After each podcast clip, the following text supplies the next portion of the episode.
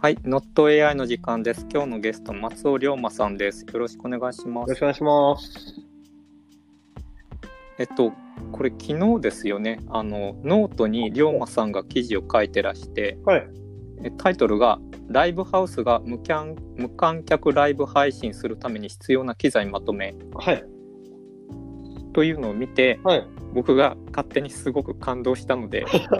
急遽ゲストに来てもらいました。でこの記事が、えっと、どういったものなのかっていうのを僕が説明すると間違うといけないのではい。龍馬さんの方から説明していただけるとなと思うんですけども、はい。わかりました。えっと、公開は正確には昨日じゃなくて4月14、14日なんですよ。14日です。はい。じゃあ当日ですよねあのうん福岡市から発表があっああ、そうです、そうです。それがその、この記事の目的でもあるんですけど、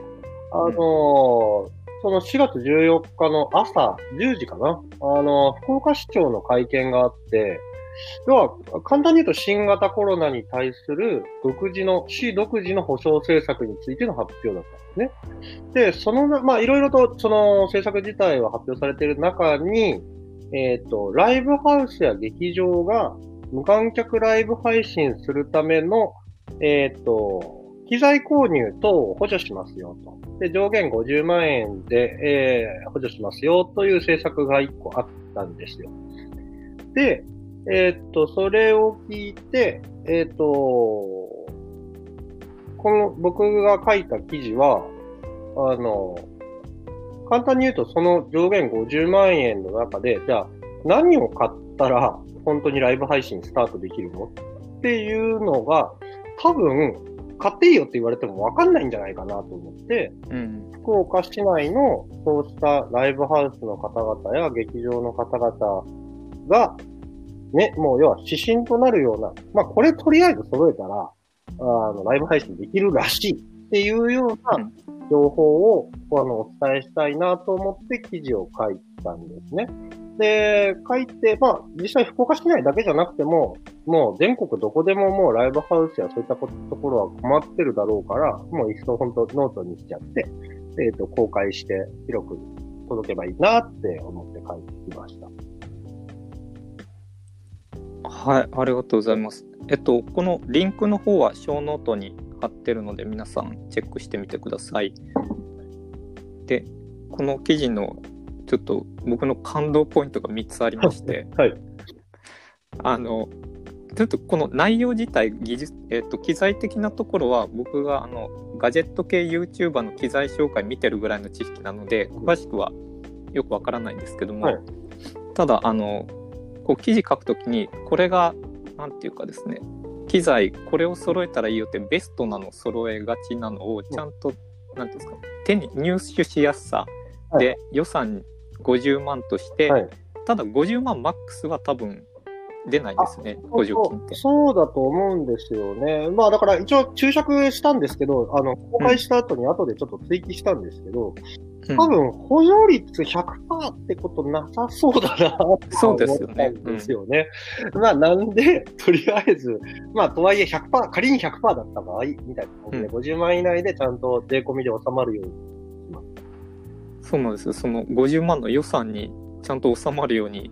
選んでもらってて、はいそこがすごいいいなって思ったのと、はい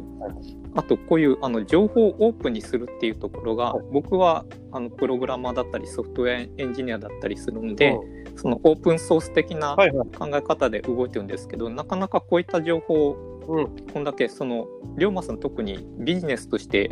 やろうとしてたところを、はいこれを出すっていうのがすごいなっていうのを。感じたんですね。そうですね。えっ、と、これ、まあ、思考の流れからいくと、もともと、えっ、と、リーベルライブっていう、要は、ミュージシャンとか、そしたらライブハウスを支援するために、ライブ配信代行のサービスを立ち上げたとこだったんですよ。先月3月に。うん、で、目的、そのサービスの目的は、感動体験を終わらせないとサイトにも書いてあるんですけど、簡単に言うともうできなくなっちゃったじゃないですか。もう、そういった表現活動そのものが。で、人が集めちゃダメ。で、えっ、と、音楽をやりたい人だったら音楽もできないし、ライブハウスはそれを、その、要はビジネスというか、あの、ビジネスという言い方するとちょっとあれなんですけど、カルチャーとしてずっと発信し続けてきた箱が、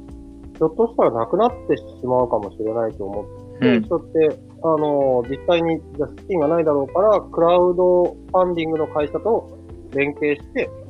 ちゃんと資金集めから、で、そのライブ配信をすることによって音楽を届けるっていうところまで全部やろうと思ってたんですね。これが要は、そのこの目的は本当感動体験を終わらせないというところだったんですが、えーっと、結局僕らが代行してると、マンパワーの、要は上限が来るじゃないですか。はい。そこでちょっとジレンマは感じていたんですよ、ずっと。うん。っていうのと、どうしても代行する上で、僕らも最低限の人件費はいただかないと継続ができないんで、うん待ってた時に、市長の方からそういう政策が出て、だったら、もう本当目的は感動大会を終わらせないというところにフォーカスするんであれば、こういう政策出たんだから、じゃあ、いかに、ああの、予算内でハイクオリティな配信を実現するかっていうところの情報シェアした方が、僕の目的が達成されやすくなるんですよ。圧倒的に早く。うん。で、実現可能性もその方が高くなるので、えー、あんまり、もう、てか、ほぼ迷わず、もうその政策出た段階でオープンでしょそうですね。そこの、あの、僕が感動したポイント3番目が、この記事のスピード感で、はい本当に出た瞬間、これ書き出さないと間に合わないです。出た瞬間です。あの、ライブで聞いてたんで、ああすごいいい政策出たなと思って、あ、じゃあ、でも買うのみんな困るよなと思って書き始めた。うーん、はそうですね。あ、まあ、僕で？も、あれ、社内マニュアルがあるんですよ、うち。うんはいうん、で、それ改変してます。ああ、なるほど。うんなんで、それこそ今配信機材手に入りにくいし、うちが要は使ってる機材とかもうないんですよね。ないか、高騰してるからなんで、そこをこう予算内に収まるように、これとこれかなとかって言いながら、調べながら、はい、あの、出したって感じですね。なんで、元々あったマニュアル改変しつつだったんで、そ、そんなにパワーかかったわけではない。そこの最初の書き始めの、なんていうか、意思決定の、その、確かあれですよね、サービスをうん。一旦受付停止っていうのと、この情報公開っていうののはい意思決定の速さというか、はいはい。ああ、そこは、うん、えっ、と、実はもともとそれちょっと考えてたんですよね。ああ、そうなんいや、ですね。その、さっき言った通り、マンパワーによって上限が来ちゃう。で、これだと本当に福岡市のライブハウスって全部助けれないよなと思ってて。で、実際僕の友達のライブハウス経営してる友達は、もう自分でライブハウスの機材、あライブ配信の機材買ってたんですよ。で、そこでアド。バイスして、みたいな感じで連絡してたりとかして、やっぱ、もうじ、ご自身でやられるんだったらそれが一番いいよなとは思ってたんですけど、まあ、とはいえ機材購入にお金かかるし、とか思ってたところだったんで、もう本当に、もともとそういうふうに考え始めたところだったんで、実際に補助が出るならもう、うん買っちゃった方がいいじゃないですか。できるようになった方がいいうん、そうですね。っていう、もう、ほぼ、ま、もう、ノンストップで、っていうのはしました。うん。この記事が必要な人のところに届いたらいいなとうん。思いつつ、そうですね、本当に。あのーで、実際、えっと、今、あの、福岡市でですね、あの、はいライブハウス支援のためにクラウドファンディングが立ち上がってるんですよ、実は。あの、お金集めて、で、福岡市内のライブハウスにもう当分して渡しますみたいな、そういうクラウドファンディングが立ち上がってて。で、その方にちょっと依頼して、で、その方が要は福岡市中のライブハウスにネットワークされてあるんで、その方にももう届けてくださいということで、き書いた記事を直接お送りして、実際今日かな？送っていただいたそうです。うん、うん。で、まあ、うん、ツイッターで結構、あの、本当にそういう方々、ミュージシャンの方とか、あの、音楽に携わる方々が、結構シェアしていただいてて、今で 5000PV ぐらいかな、公開しておーたぐらいになってます。なんで、だから他にもいろんな、これだったら他のにも使えるよね、みたいな感じで、あの、参考にしてらっしゃる方もいらっしゃるみたいです。うん、で、この内容についても本当は聞きたいんですけども、ちょっと時間の都合で、えっと、最後に龍馬さんの方からうんメッセージなどあれば伺いたいなと。あ、えっ、と、そうですね。えっ、と、この